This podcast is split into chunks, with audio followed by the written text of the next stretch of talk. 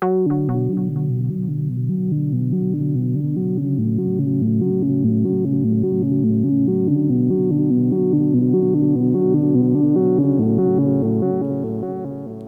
ist der Janik aus der Post-Production.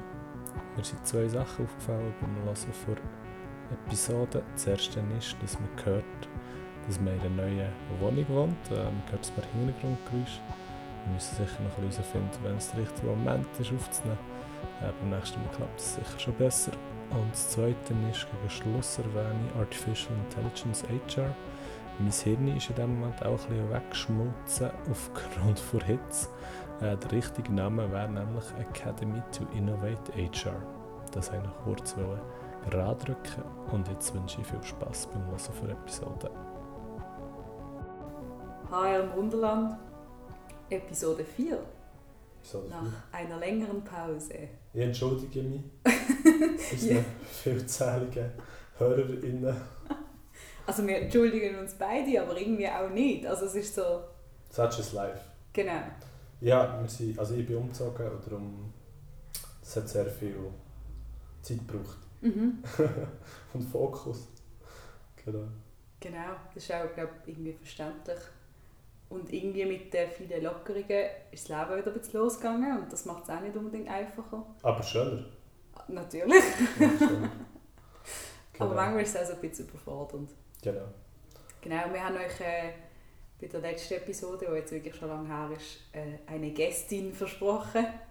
Wir haben verzweifelt versucht, mit ihr einen Termin zu finden für im Mai, Juni, aber äh, mit unserer Business und ihrer, ähm, sie ist auch sehr beschäftigt, macht gerade ihr CAS fertig, ähm, ha- haben wir es jetzt erst auf Juli geschafft. Das heisst, nächste Episode, oder übernächste, wahrscheinlich nächste, aufgrund von Ferienabwesenheit, ist dann mit Gast. Genau. Oder Gästin. Gästin. Darf man. Heute reden wir über was, Janik? Heute reden wir darüber, wieso ein HR im besten Fall wie ein Wissenschaftlerin denkt. Oder könnte denken. Oder auch vorgeht. Genau. Ähm, Also es ist ein äh, weiteres Kapitel aus unserem tollen Buch yes, Agile HR von der Natal Dank und der Rina Hellström. Hey, nicht schlecht. langsam, langsam kommt. Ja, also von unserem Buch ist ja auch ein bisschen weit Von dem Buch, Ja, von wir dem, lesen. ja, von dem Genau. Buch, wo wir äh, schon die letzten zwei Episoden darüber geredet haben. Mhm. Äh, einfach ein Kapitel, ähm, Wo wir so ein bisschen mit unseren Gedanken wieder ergänzen und so weiter. auch unsere Erfahrungen. Ja, Ich glaube, bei uns beiden ein bisschen aktuelles Thema, aber bei dir am alleraktuellsten. genau. Ja. Ähm, genau. Und dann würde ich euch jetzt mal erzählen, um was das es geht. Genau, ja. Wieso, wieso ist es überhaupt eigentlich wichtig, dass wir von Anfang an denken, wie ein Wissenschaftlerin probieren mit Data zu arbeiten, also mit Datenerhebung und so weiter. Also es gibt ja ich glaube, unterschiedlichste Gründe. Ähm, und ich denke, also die meisten von uns und vielleicht auch von denen, die jetzt zuhören, haben schon mal eine wissenschaftliche Arbeit geschrieben. Und dort geht es eigentlich darum, dass du wie so ein bisschen schaust, was ist schon gemacht worden, was gibt es für Daten. Und dann tust du immer enger, du, du tust wie deinen Fokus machst du immer kleiner und immer kleiner, bis du auf deine Fragestellung kommst. Ähm, und das ist so, wie wir vorher auch besprochen haben, der erste wichtige Punkt, nämlich, dass du, wenn du eine Intervention planst oder, oder einen neuen Service oder wie auch immer, ähm, geht es eigentlich meistens um ein Problem zu beheben und ähm, wo irgendwie besteht mit dem, was der, wo man vorher gemacht hat oder, oder sonst irgendwie. Und damit man nicht einfach sagt, ich probiere jetzt einfach irgendetwas, geht man mal ein bisschen schauen, ja, was ist denn schon probiert worden, damit man möglichst gezielt und fokussiert das ähm, macht, was dann am Schluss auch wirksam ist. Mhm, mhm. Also man hat das Problem und probiert nach zu identifizieren, was ist, könnte der beste Weg sein, das überhaupt zu lösen. Genau. Und die, die Entscheidung fällt man aufgrund von, von Daten. Mhm. So, oder? Genau, das ist glaube ich, das Wichtigste. Mhm.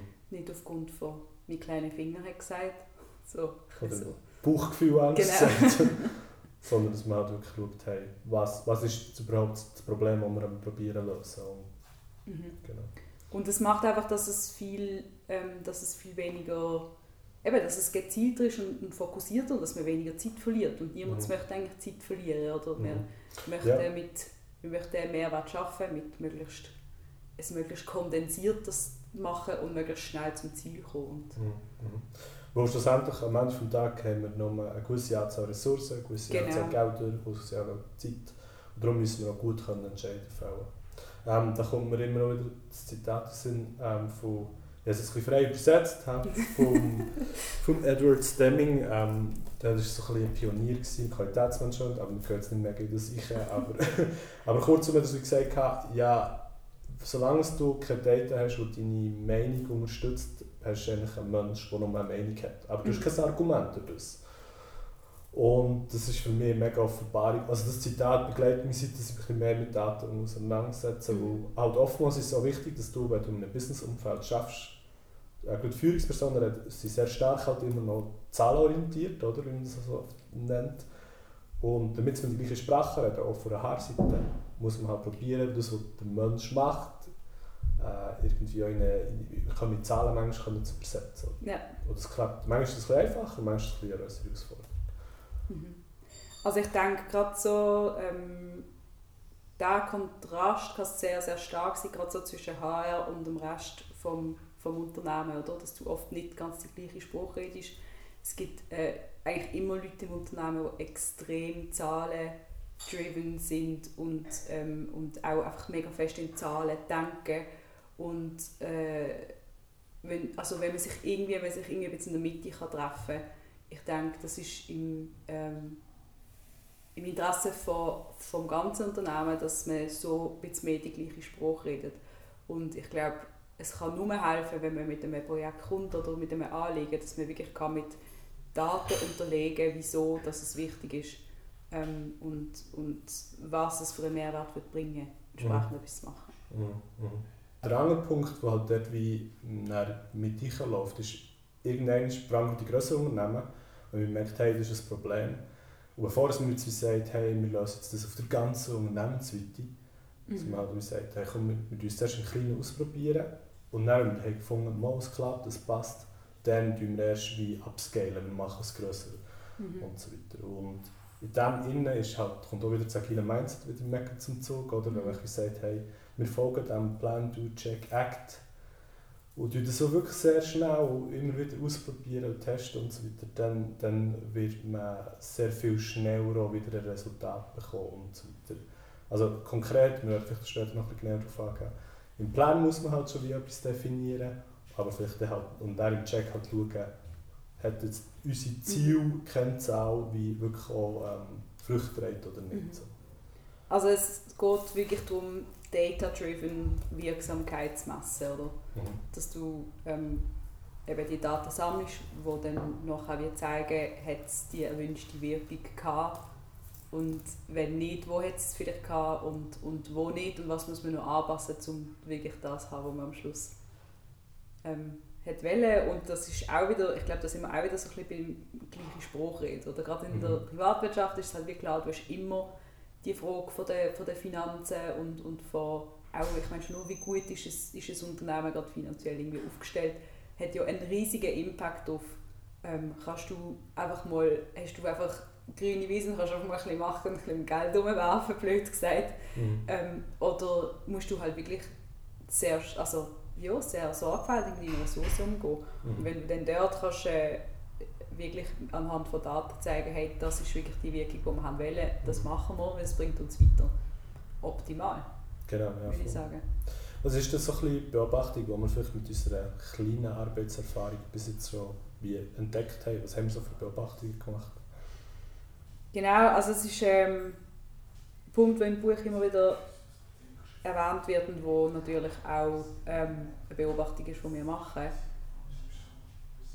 ist äh, so ein bisschen die mangelnde Erfahrung mit Daten, Statistik und so weiter. Ähm, ich habe jetzt wie das Glück, dass halt, also man sagt immer, Psychologiestudium, wahnsinnig viel Statistik, bla bla bla. Und ich muss sagen, genau für das kommt es eigentlich noch recht Mhm. gelegen.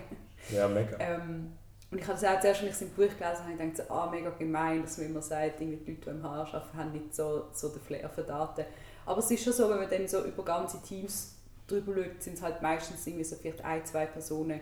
Und wenn man wirklich so mit arbeiten wird das halt wie nicht lange. Das heißt, man braucht eine gewisse Erfahrung. Und zwar, es ist ja nicht nur einfach so das Technische von, was weiß ich, wie tue ich irgendwie Daten aufbereiten, um nachher ein Diagramm machen. Ich glaube, das kann man oft auch so ein bisschen outsourcen in einem Unternehmen, mhm. sondern es geht auch darum, ähm, wie stelle ich die richtigen Fragen, um die richtigen Antworten zu haben mhm. ähm, und äh, wie tue ich Daten interpretieren. Also wenn man ja, wir haben ja vorher gesagt, es geht ja darum, dass du suchst, was hat es schon an Daten und was kann mir helfen, meine Entscheidung zu treffen. Mhm. Und wenn du nicht weißt, wie du Daten liest, verstehst, interpretierst, was gute und was schlechte Daten sind, was sie wirklich weiterbringt, ähm, das ist ja noch ein viel größerer Punkt, oder so ein die mhm. Datenaffinität zu haben. Ja, genau. Also Affinität, die manchmal vielleicht ein fehlt, dann die Erfahrung auch effektiv die Sachen können umzusetzen oder die richtige Frage stellen, die mhm.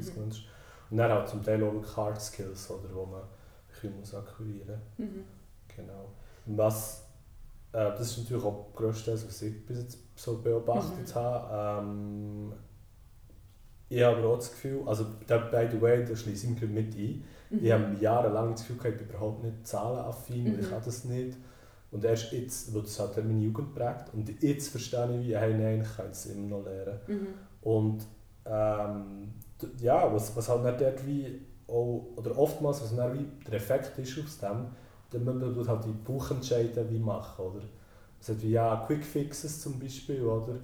Ähm, man sucht irgendwelche Best Practices, wo wie, wie können das Problem jetzt schnell lösen und man weiß vielleicht gar nicht genau, welches Problem man jetzt eigentlich lösen will, oder wo man die Best Practice nimmt und dann voilà. Und oder ob die Lösung auch wirklich funktioniert, weil du bist nicht geschaut, hat es ja. breit, breit gefächert schon funktioniert, wird jetzt in einem Fall funktioniert. Aber ja, genau. Und vielleicht haben sie ein halt gutes Marketing. Genau. Und dann ist es halt auf Google relativ ja. weit oben. Ja. Aber ja, genau, das ist so ein bisschen mit auch etwas, was man mit beobachtet hat, wenn man nicht genau, wenn man, man aus Haar nicht so dataaffin ist. Oder? Mhm. Und eben, also wie du gesagt hast, du zählst dich auch zu denen, wo, wo sich nicht das mega datenaffin oder mega zahlenaffin immer selbst, selber empfunden hat. Und ich zähle mich aber dafür, also ich habe zwar eine gewisse Datenaffinität, aber ich zähle mich ganz klar zu denen mit dem Buchentscheid, mhm. mhm. muss ich sagen. Also oft einfach aus Faulheit. Mhm. Ja, aber Leben macht es halt es macht es ein bisschen einfacher, weil es ist, ja. also, es ist harte Arbeit, aber mhm. auch, also generell ist es ja harte Arbeit, auch mhm. Bauchentscheid, aber, mhm. aber manchmal ist es halt wirklich, ähm, gut, wenn man, wir haben es ja schon mal eingangs wie gesagt, wenn man die gleiche Sprache reden mhm. auf einer businessweiten Ebene, dann ist es mega wichtig, dass man nicht nur, weil man viel bezahlt wird oder mhm. viel eine hohe Hierarchiestufe hat, sondern dass man mhm. wirklich mal sagen, hey, aufgrund von dieser Zahlrange habe ich das Gefühl, dass das und das und das mhm. eintreten ist und mhm. dass es das kann das Problem sein mhm. so. Genau. Ja, und dann weitere Herausforderung, die ähm, also jetzt aus meiner persönlichen Erfahrung einfach da ist, äh, ist so ein bisschen das Problem von unterschiedlichen Datenquellen ähm, mit unterschiedlicher Qualität, mit in unterschiedlicher Ausprägung, in unterschiedlichen Systemen. Also es ist wirklich so, überall hat es Daten, aber es hat so viel, dass, es, dass da man nicht genau weiß, was findest du eigentlich wo. Mhm. Ähm, ich denke, das ist schon auch ein bisschen eine Krankheit, von, also je größer das Unternehmen einfach auch ist. Ähm, aber ich glaube, gerade im HR-Bereich hat man ja oft das, das Thema SAP auch. Da sind oft sehr, sehr viele Daten drin, aber es ist oft nicht die einzige Quelle, wo, wo es gibt in einem Unternehmen. Mhm. Und ähm, das kann wahnsinnig überfordernd sein, weil du denkst dann wie so ein bisschen so, ich möchte das ja eigentlich alles an einem Ort haben, idealerweise. Mhm. Und wie bringe ich das zusammen? Und dann bist du schon an dem Punkt, da findest du, ja, ich habe ja nicht die technischen Skills, um das zu machen, also kann ich es ja gerade vergessen. Mhm. Mhm. Und das empfinde ich als mega überfordernd, wenn es dann darum geht, wirklich mit Daten zu arbeiten, weil du denkst, okay, die Daten sind zwar alle irgendwo rum, aber sie sind überall und eben in sehr unterschiedlicher Qualität. Manchmal ja, sind auch so auch wie sie dargestellt sind, ist jetzt mal anders. Du musst jetzt mal wieder reindenken. Mhm. Mhm. Es ist, äh, es ist it's a lot. Mhm.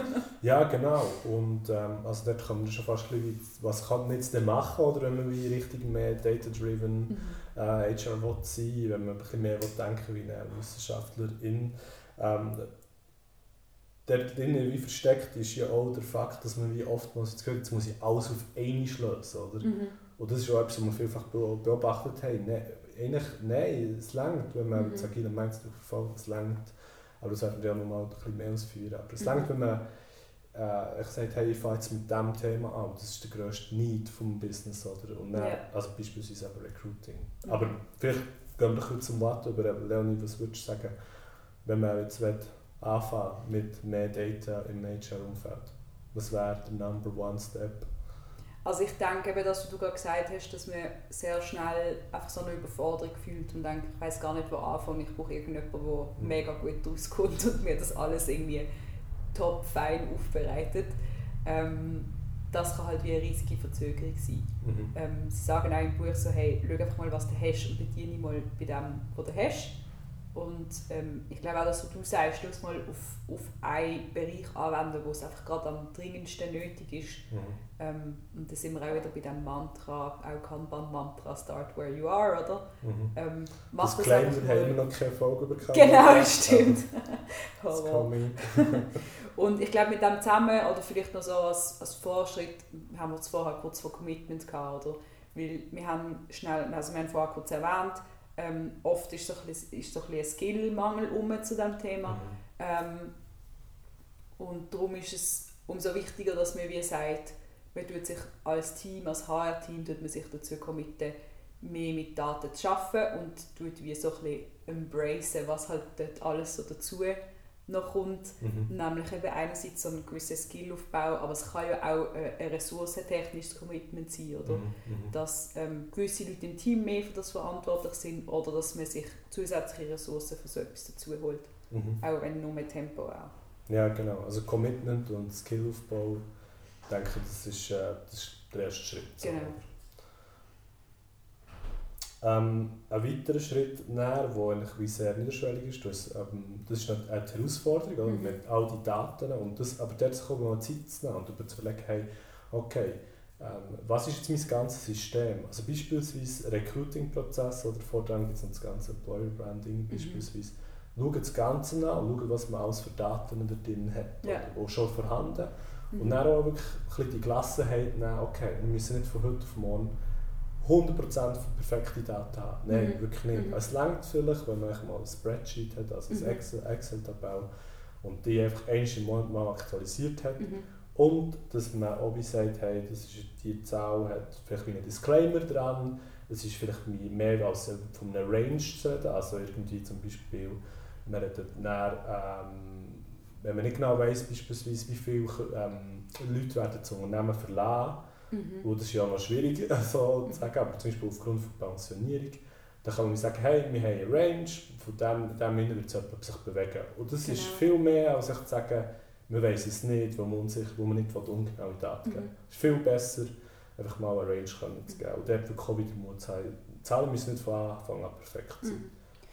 Was ich auch noch spannend fand im Buch, das geht ein bisschen das rein, ist, dass sie so ein Beispiel bringen, eben wenn du gerade so kannst recht äh, abgrenzen, was möchtest du als erstes wie mal datentechnisch jetzt anschauen. Mhm. Wenn man jetzt zum Beispiel sagt, Recruiting-Prozess, dass du, also die meisten Unternehmen haben ja irgendwo so einen Prozess auch mhm. niedergeschrieben mit einzelnen Schritten und dass du eigentlich wie die Schritte durchgehst und die fragst, okay, was könnte dort für Daten interessant sein? Mhm. Habe ich die schon und wenn nicht, möchte ich die irgendwie zusätzlich noch erheben. Mhm. Weil dann hast du schon eine Grundstruktur, die schon existiert mhm. und wo dir so die Denkarbeit ein Stück weit erleichtern Ja, genau. Das finde ich noch einen guten Tipp. Ja, mega. Und, und vor allem, ähm, also dort Design Thinking haben wir noch nie wirklich genau mhm. also wirklich erklärt, aber dort kann man eigentlich richtig Design Thinking. Wir werden das ja erklären mit unserer Gästin oder die fünfte Episode rauskommt, oder sechste, Aber wenn man, wenn man, das kann man ja kurz googeln, nicht wahr? Aber wenn man dort wirklich Schritt für Schritt das anschaut und dann reingeht und dann herausfindet, hey, wo sind die grössten Herausforderungen, mhm. weiss man dann zum Beispiel vielleicht auch, ah, ich tue jetzt vielleicht lieber im Erstgespräch schauen, dass man saubere Datenquellen hat, als dass ich jetzt schon probiere auf der ganzen Bandbreite. Weil der scheint der höchste Pain, oder? Mhm. Ja. Ähm, weitere Tipps, die sie so ein bisschen gerne ähm, ist so ein bisschen, du mit dem arbeiten, was dir zur Verfügung steht und wir meinen, also wir meinen jetzt damit nicht schon wieder den Punkt von Start Where You Are, sondern mehr im Sinn von, ähm, einerseits hat es in den meisten Unternehmen Leute, die ähm, vielleicht eine gewisse Datenaffinität haben oder irgendwelche, irgendwelches Wissen über Daten im Unternehmen, die du nicht hast. Mhm.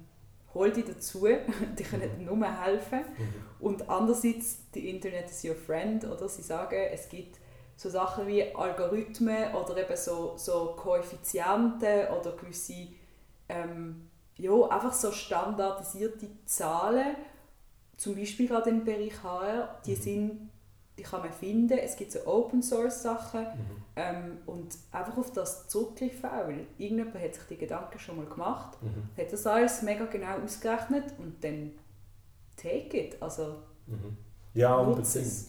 Und wirklich auch ähm, nicht probieren, das Rad neu zu erfinden. Oder? Also es gibt Best Practices im, gut im, im Thema Data zu, mhm. zu Rekrutierung auch, oder generell zu HR mhm ein bisschen googeln, dann findet man mal so fünf Zahlen und dann schaut man mal, hey, haben wir die schon oder nicht. Oder?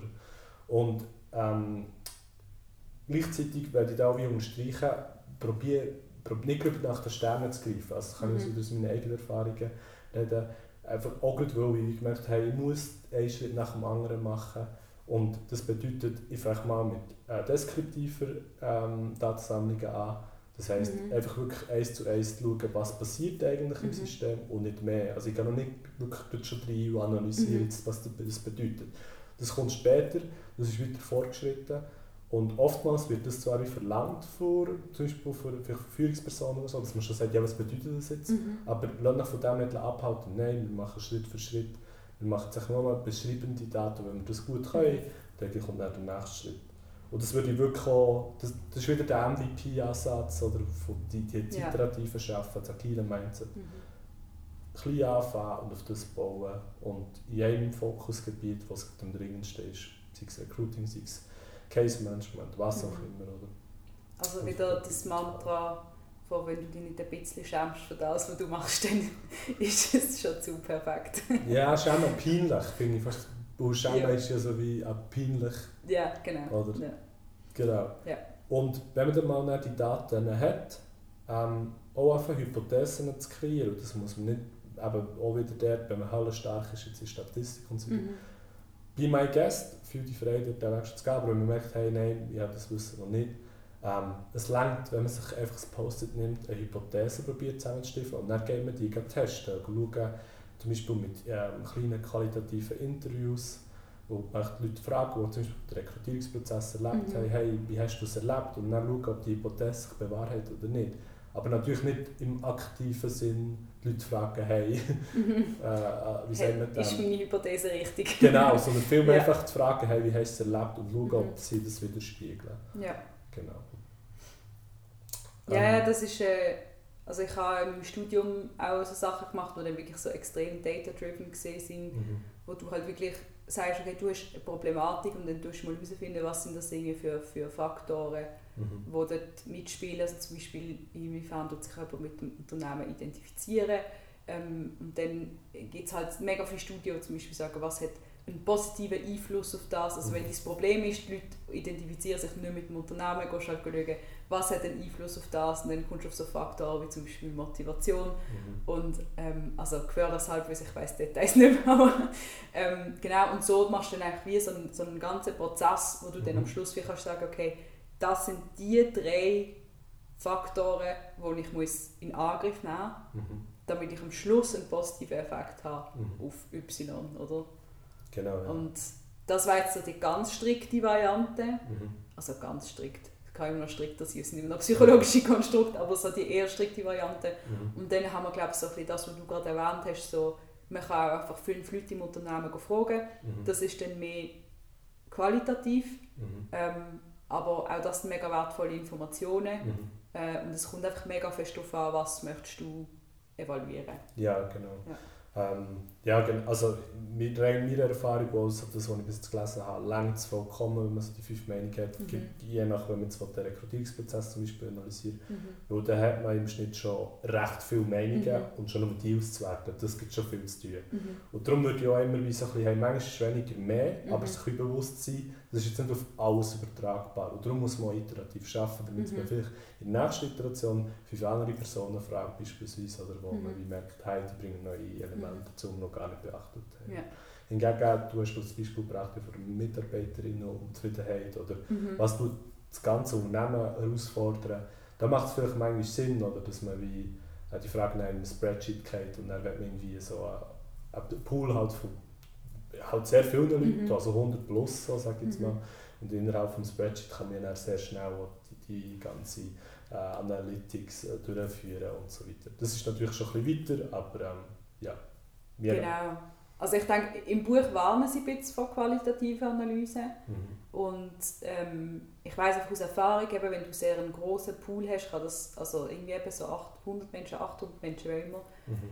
ähm, kann das, ist es natürlich sehr viel Aufwand, um das sauber zu analysieren. Mhm. Ähm, aber es kann einen mega Mehrwert haben. Und ich will jetzt nicht grundsätzlich davor warnen, aber ähm, je offener du die Frage formulierst, desto grösser sollte quasi deine Stichprobe sein. Mhm. Weil, also eben, das ist jetzt wirklich auch so aus meiner Erfahrung heraus, weil äh, sonst, wenn du sehr offene Fragen stellst und du fragst fünf Leute, hast du fünf komplett unterschiedliche Antworten mhm. und du weißt nicht, wenn du jetzt noch zehn weitere fragst, ob du nochmal zehn, äh, zehn unterschiedliche Antworten hast oder ob du dann plötzlich zwei gleiche hast und das ist ja dann wieder das, was dich interessiert. Mhm. Ähm, wenn es aber eben darum geht, äh, ist das ein cooles Training oder eine gute Weiterbildung, ähm, so ein bisschen eben engere Fragen, ähm, wo, wo schon ein bisschen auf etwas mehr fokussiert sind, mhm. ähm, dann kann es wirklich extrem wertvoll sein, einfach mit fünf Menschen zu reden, mhm. die dort dabei sind. Mhm. So einfach ist es. Ja, genau. Und im Buch gibt es ja auch den Tipp geben, äh, wo wir jetzt eigentlich basically schon ein bisschen erwähnt haben, also das, fünf Fragen und qualitatives Interview führen ist ein, ein anderer Ansatz. Es gibt aber noch zum Beispiel den Ansatz, dass man halt wie auch probiert, ähm, wie Feedbacks abzuholen. Oder bevor, wenn man zum Beispiel sagen wir lanciert ein neues Training, und zum Beispiel das Team, das das Training dann macht, oder die, die Vielzahl an Teams, man fragt, hey, wie ist im Moment Stimmung? Oder mhm. gerade bezüglich diesem Thema natürlich. Also es macht nicht Sinn, wenn wir jetzt über Agilität äh, Schulung machen, dass man dann gegen fragen, ja, wie ist das Wetter so blöd gesagt. Aber vielleicht, vielleicht wie man beurteilen, wie das Team jetzt... Äh, Kontrollvariable. genau, Kontrollvariable. Äh, aber Klammern zu. Und, ähm, ich glaube, das ist gar nicht das richtige Wort dafür. Also kontrollieren für andere Einflüsse. Das ja. ist das, was ich gemeint habe. Genau. Klammern zu. Entschuldigung. ähm, aber dann, wie geht schauen, drei Monate später nach dem Training, hey, jetzt, wie ist jetzt die Stimmung? Oder nicht mhm. genau gleich Fragebogen oder geht wieder Feedback sein? Mhm. Das kann sehr ein Bauchgefühl sein. Das kann, manchmal kann man nicht alles so gut jetzt auf eine Skala abbrechen und wunderbar. Und nein, es braucht manchmal ein bisschen, ein bisschen unkonventionelle Art und Weise, wie man Daten äh, sammeln mhm. Und auch das ist mega legitim. Mhm. Und dann kann man ja. sagen, hey, ich habe fünf Leute gefragt und die haben mir das Feedback gegeben.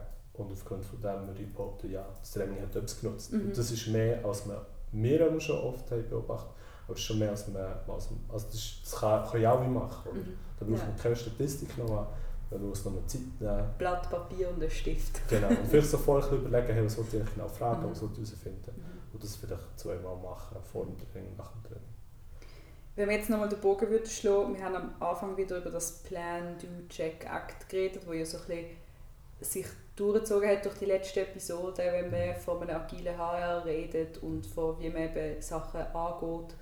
Ähm, wie würdest du da das, eben das Schaffen mit Daten ähm, dem wie unterlegen? Mhm. Ich habe das Gefühl, zwei, es sind eigentlich zwei Handlungsschritte, die weit rausstechen oder wo, wo für mich das war, ah, der und der mache ich das. Und mhm. das erste ist natürlich beim Planen, also das haben wir eingangs schon erwähnt. Beim Planen muss man sich mal überlegen, hey, welche Daten könnten überhaupt uns zeigen, dass jetzt etwas erfolgreich ist oder, oder welche Daten könnten wichtig sein für die Leute oder äh, sei es zum Beispiel für Führungspersonen. Oder, ähm, und die nimmt man dann eigentlich, oder? Aber man muss halt wie sicherstellen, dass während dem Doing eigentlich die Daten wie gesammelt werden. Mhm. Es spielt nicht mal so eine Rolle wie, man muss es mal machen, oder? Auch wieder dort, Qualität, super, wenn man es schon hat, aber lieber mal eine Iteration machen, als dass man dort schon mega viel Zeit verbratet. Mhm. Und dann beim Check oder schaut, wie, hey, okay, die Zahlen sind zum Beispiel, man hat irgendwie sieben Rekrutierungen gemacht und dann schaut man, ja, hat die Zahl uns etwas genützt für das, was wir eigentlich haben, das Problem, das wir haben wollen lösen oder? Und dann halt wieder überlegt, ja, was braucht es jetzt denn neu, oder? Mhm. Genau. Und gleichzeitig denke ich, ist das Plan Do Check Act ja genau auch auf die Erhebung von diesen Daten anzuwenden. Mhm. Also du kannst ja dann beim Check, wenn du das Gefühl hast, oh, mir fehlt irgendwie der Datenpunkt oder Genau. dort stimmt etwas von der Qualität nicht, ähm, kannst du ja dort beim Act das auch wieder anpassen und dann... Genau. Ähm. Ja, das sind ja eh die zwei Ebenen, die eigentlich mitschwingen. Das eine ist das Erstellen überhaupt, sei es von einem Dashboard oder so, Mhm. wo die Daten zeigen. Das andere ist, ähm, was man nachher damit macht. Oder? Mhm. Das geht irgendwie so ein bisschen Hand in Hand, glaube ich, Mhm. die ganze Episode. Ähm, und ich glaube, in beiden Fällen einfach, wie sich der Mut zu fassen, hey, ja, ist genug gut, ja, Ja. dann holt den Link zum Dashboard oder was auch immer raus. Es langt, dass es Excel ist, das muss nicht voll automatisiert sein. Fängt deskriptiv an und Mhm. dann kommt das gut. Mhm. Beziehungsweise es ist der erste Schritt. So. Genau. Ich kann es nicht unterschreiben, ob es dann gut kommt. Ich habe es selber noch nicht so Ja. genau probiert. Aber ich glaube, du schon. Ja, beziehungsweise es ist echt die, die Erlebnisse, die ich jetzt im Moment mache. Mhm. Genau. Und, ähm, vielleicht können wir jetzt hier einen Ausblick geben, oder was, was äh, oder das Abrunden von dieser Episode. Oder was, was würdest du sagen, was ist so das, was wir jetzt wie wollen, was wir mitgeben haben von dem, was wir diskutiert haben? Also, für mich ist es ein bisschen... Für mich ist die Hauptmessage jetzt nicht nur von dem Kapitel aus dem Buch, sondern einfach allgemein von dem, was ich erlebe ähm, und auch gehört habe und mitbekomme so in der HR-Welt. Ähm, zu arbeiten im HR ist sehr, sehr, sehr wichtig und wird auch immer ähm, grösser geschrieben. Also das ist wie genauso wie man halt datenbasiert soll Entscheidungen treffen, ähm, gibt es wie eine Datenbasis, die aufzeigt, wieso dass es wichtig ist, im HR mit Daten zu arbeiten. Es ist so ein bisschen, es sind verschiedene, es ist ein bisschen meta, aber genau, ich glaube, das ist unumgänglich, weil es ist in aller Munde und ähm, es hilft wahnsinnig fest und vor allem das Bedürfnis nach solchen Datengrundlagen bei den Führungskräften, bei der Geschäftsleitung ist riesig, aber auch bei den Mitarbeitenden selber, Mhm. bei den MitarbeiterInnen. Ähm, die wollen ja auch, also es wäre ja mega geil, irgendwie ein Dashboard zu haben, wo mir irgendwie würde zeigen gewisse Zahlen, die wo, wo, wo für mich könnten spannend sein Mhm. ähm, Genau, das ist für mich so, das- so das erste Ding. Also es muss irgendwie etwas passieren, es ist Mhm. wichtig. Und das andere ist, es stehen glaube ich, viele wieder Esel am Berg ähm, bei diesem Thema. Und äh, ja, wie wir halt immer, immer wieder wiederholen, ähm, fang einfach mal mit dem an, was du weißt und mit dem, was du hast. Mhm. Und äh, du dich vernetzen, du Leute du Hilfe holen oder mach so eine geile Weiterbildung wie du. Ja, das habe ich eigentlich noch promoten, genau. Ähm, es gibt einen mega coolen, oder ich finde es einen mega coolen äh, Online-Kurs von äh, Artificial Intelligence HR. Ähm, die sind von Holland und sind Online-Kurs sehr niederschwellig, ähm, kurz und knapp. Ähm, ich bin dort so ein Drittel drin von meinem Zertifikat, das Mhm. ich mache, bin, wo es um Data äh, und People Analytics, das ist ja so ein bisschen der Begriff, den wir bis noch nicht so noch ein bisschen ausklammert haben. Das ist basic das Thema nicht? Mhm. Und das kann ich wirklich auch nicht empfehlen, wo ich das Gefühl habe, ich merke, ich weiß nicht genau, wie ich Zugriff bekomme auf das Thema. Und Mhm. mir fehlt bei das Know-how, aber vielleicht auch das Vernetzte. Und das Know-how kann man halt wie recht gut über so einen Online-Kurs machen. Und, Ja. ähm, also mir hat geholfen, genau das, was ich jetzt vielleicht auch in der Episode immer erzählt habe, was die Erfahrung bis jetzt war von mir, wenn ich so ein Mhm. Projekt habe probiert anzugehen. Es hat mir mega geholfen, den Mut zu finden, weil ich selber gemerkt habe, ich interessiere mich für Data, aber ich habe das Gefühl, ich bin nicht affin. Mhm. Und plötzlich merke ich, die Affinität die kann, kann man entwickeln, man Mhm. kann es zu Wissen aneignen. Und darum, ja, echt dort starten, wo man ist. und äh, das so wie, und das nehmen, du hast es gesagt, mit dem anfangen, was man schon hat und ähm, sich gut vernetzen. Mhm. Genau. Ich glaube, äh, das ist so der Wrap-up, würde ich Mhm. behaupten. Denke ich auch. Yes. Ich freue mich wahnsinnig auf äh, die nächste Episode. Yes, genau, für einen Ausblick. Ähm, Es wird spannend, glaube ich. Mhm. Mal, vor allem auch, weil es für uns etwas ein neues Experiment ist, mit Mhm. jemandem dritten zu hocken. Ich denke auch, äh, falls es jetzt, also ich möchte nur darauf hinweisen, wir haben eine Mailadresse hr im Wunderland at protonmail.ch und falls ihr Fragen habt zum Thema Design Thinking, ähm, Anwendung von Design Thinking, vielleicht für HR-Themen und so ein bisschen das ganze Co-Creation-Ding, das wir immer wieder angesprochen haben, also mit anderen Leuten im Unternehmen zusammen Sachen entwickeln. Falls ihr zu dem konkrete Fragen habt, schreibt uns doch schnell ein Mail. Ja, voll. Machen wir machen das. Ja. Das cool. Also ich fände es super.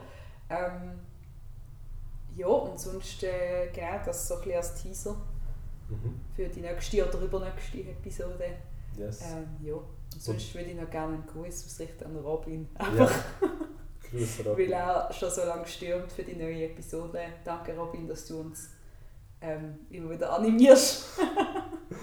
Episode zu machen. genau, dass Genau. du zuhörst. Ja, und generell danke vielmals an diesen äh, wenigen, aber doch wertvollen äh, Mithörerinnen. Das ist immer schön. Ja. Und äh, ja, Feedback, gleiche Mailadresse, wie wir vorher erwähnt haben. Und äh, alles, was wir irgendwie erwähnt haben, werden wir verlinken in den Show Notes. Genau, für die, die das in der Sommerferien hören, schöne Ferien. Und gutes Schmelzen, sonst im Standort Bern Ja. wo immer ihr seid zum Zulassen. Macht's gut. Tschüss zusammen.